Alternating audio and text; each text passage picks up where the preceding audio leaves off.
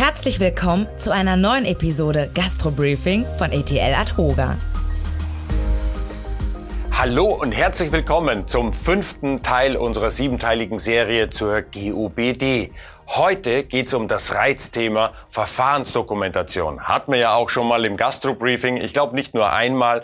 Und äh, das ist ja auch gar kein neuer, eigentlich schon alter Hut. Und trotzdem sind noch so viele, die gar nicht begonnen haben. Und heute schauen wir uns genau an, warum muss ich das machen? Und wer sich schon mal mit der GOBD sehr genau beschäftigt hat, beziehungsweise jetzt konkret mit der Verfahrensdokumentation, das ist meine Kollegin, die Anita Empel, die heute hier aus Simbach am Inn zugeschaltet ist Hallo nach Niederbayern.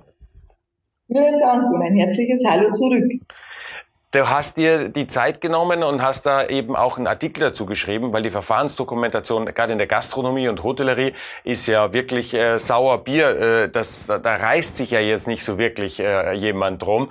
Ähm, aber sag uns mal kurz, Anita, was will denn der Gesetzgeber und nochmal, seit wann genau äh, braucht man oder muss man die Verfahrensdokumentation haben? Okay, also die Verfahrensdokumentation ist geregelt in den GOPD. Das sind die Grundsätze der ordnungsgemäßen Buchführung. Diese wurden festgeschrieben oder gibt es seit dem Jahr 2015. Gleich vorweggestellt, geprüft wird das Jahr, wird das Ganze seit dem Jahr 2017, wobei es hier ein kleines Gefälle, was Nord und Süd betrifft, äh, gibt, kommen wir aber später nochmal dazu. Äh, was sind die GOPD oder was wird darin geregelt, was die Verfahrensdokumentation betrifft? Das ist im Endeffekt äh, der organisatorische und technische Ablauf im Betrieb, der hier einfach dargestellt werden soll, beziehungsweise dem Prüfer ermöglichen soll, schnell einen Überblick zum geprüften Betrieb im Endeffekt zu erhalten. Ist das, das ist der Hintergrund des Ganzen, sage ich mal. Jetzt empfindet das der eine oder andere als total bürokratische äh, Schikane.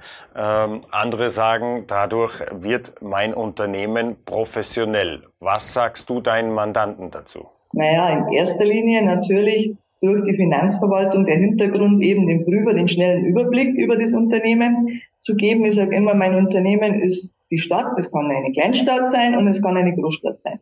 Und die Verfahrensdoku ist im Endeffekt der Stadtplan für das Ganze. Das heißt, der Prüfer findet sich leichter zurecht in diesem diese Metapher gefällt schneller. Aber für mein Unternehmen hat es natürlich einen weiteren Nutzen. Also das ist die eine Seite. Das Unternehmen hat den Nutzen, Thema, ich hinterfrage mir meine Abläufe und Prozesse, optimiere die, eben weil ich mich damit beschäftige auch.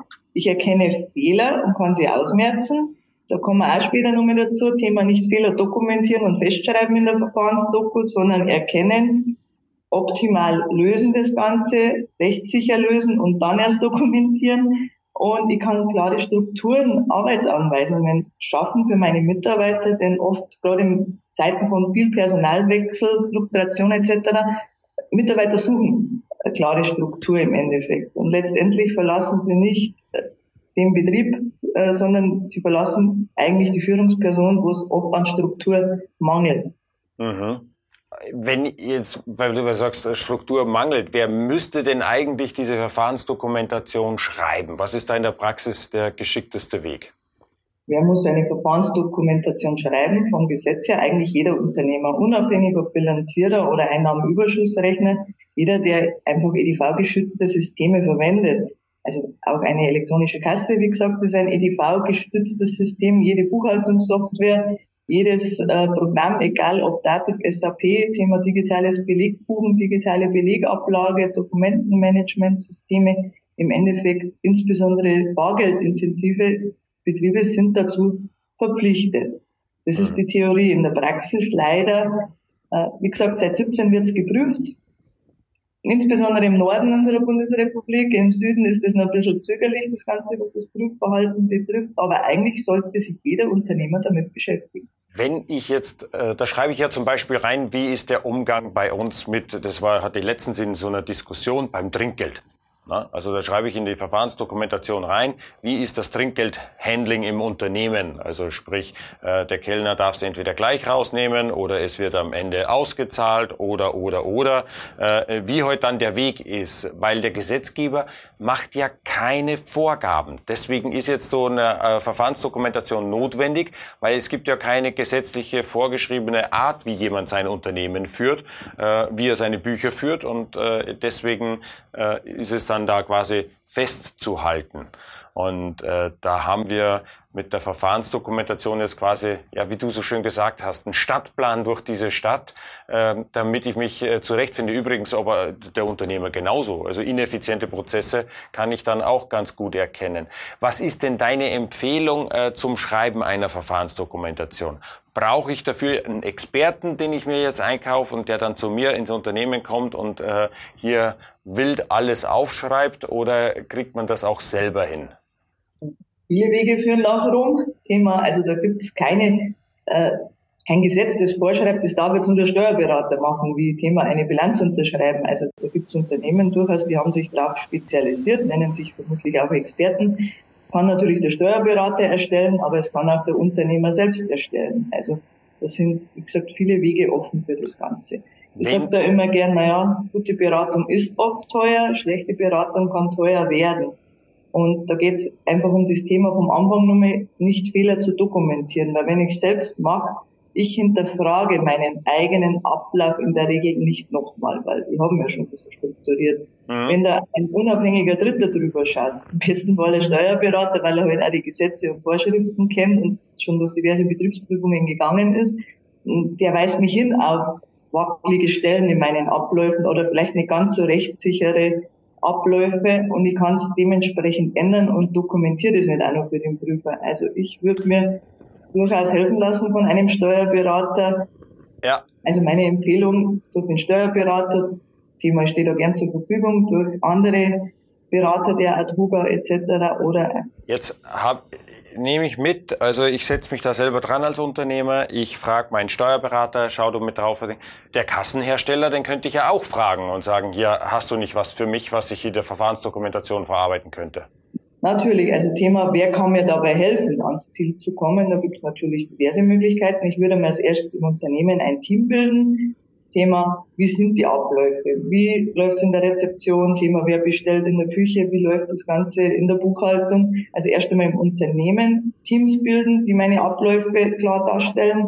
Dann den Systemanbieter natürlich mit hinzuziehen, den Kassensystempartner und die Hotelsoftware. Also da habe ich auch einen Systempartner. Ich nenne jetzt da keine Namen, es gibt ja da diverse. Und als letzten natürlich den Steuerberater, der da prüfend über meine Dokumentation drüber schaut. Das ergibt dann sehr viel Sinn. Aber dann bin ich nicht allein auf weiter Flur, sondern das wird ein richtiges Projekt und äh, gleichzeitig ist, wandert das Wissen von der einen Abteilung ins, in die nächste weiter. Wenn ich jetzt so eine Verfahrensdokumentation anstoßen möchte, Anita, was ist deine Empfehlung? Wo fange ich an und was gehört alles mit dazu? Also wo das besteht, die Verfahrensdokumentation im Endeffekt, die besteht aus einer allgemeinen Beschreibung des Betriebes. Äh, da stelle ich im Endeffekt alle Abteilungen, alle Bereiche in meinem Betrieb vor Thema allgemein, wie läuft es in meinem Betrieb? Grobe, grobe Beschreibung. Dann gibt es die Anwenderdoku. Wer geht wann und wo, wie mit Dokumenten, Daten in meinem Unternehmen um? Wer darf Stornos machen? Wer kontrolliert das Ganze? Wer hat Kassenberechtigungen? Wie weit gehen diese Berechtigungen? Reservierungssoftware? Wer bedient wie? Umgang mit der Buchhaltungssoftware? Mhm. Wie geht der Beleg rein? Wie wird er verarbeitet? Wie wird er archiviert? Wann wird er gelöscht? Also das ist zu beachten natürlich.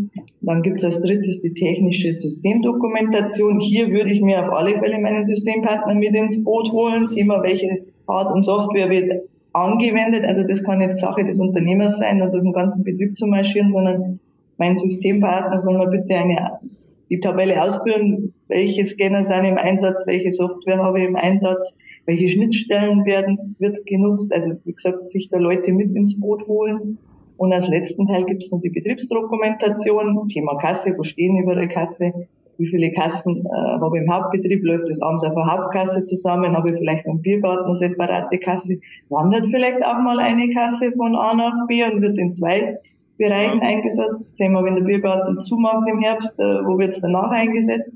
Also den Aufstellungsort dokumentieren. Die Aufstellungsorte, genau. Die Dokumentation von Änderungen ist da auch sehr wichtig. Also Thema manchmal ändern sich Abläufe, darum sollten wir es auch jährlich aktualisieren, diese Verfahrensdokumentation. Also das soll ja den gelebten Ablauf darstellen. Es soll ja nicht da irgendwie eine Theorie festschreiben, die in der Praxis dann anders gelebt wird. Also jährlich diese Änderungen einzupflegen, Wartungsmaßnahmen natürlich zu dokumentieren etc. Wenn ich jetzt so eine Verfahrensdokumentation äh, erstellt habe und wir haben ja auch so ein Tool dazu im Angebot, das einem hilft, da leichter durchzukommen. Äh, wenn ich die jetzt habe, darf die dann auch digital vorliegen oder muss ich die ausgedruckt im Ordner neben der Kasse stehen haben? Weil bei der Kassennachschau könnte ja ein Prüfer kommen, der sie sehen will und dann ist sie griffbereit. Was ist da deine Empfehlung? Hauptaugenmerk ist auf griffbereit. Thema, ich muss sie haben. Ob die jetzt revisionssicher irgendwo archiviert ist, in digitaler Form oder im Papier ausgedruckt, äh, sehen wir, ich muss sie im Zugriff haben. Okay, also beides möglich, wenn es in der Kasse als PDF da ist. Äh, auch okay. Ja, jetzt hat man etliche Stunden in so eine Verfahrensdokumentation investiert, äh, die da reingeflossen sind, bis das halbwegs äh, fertig ist.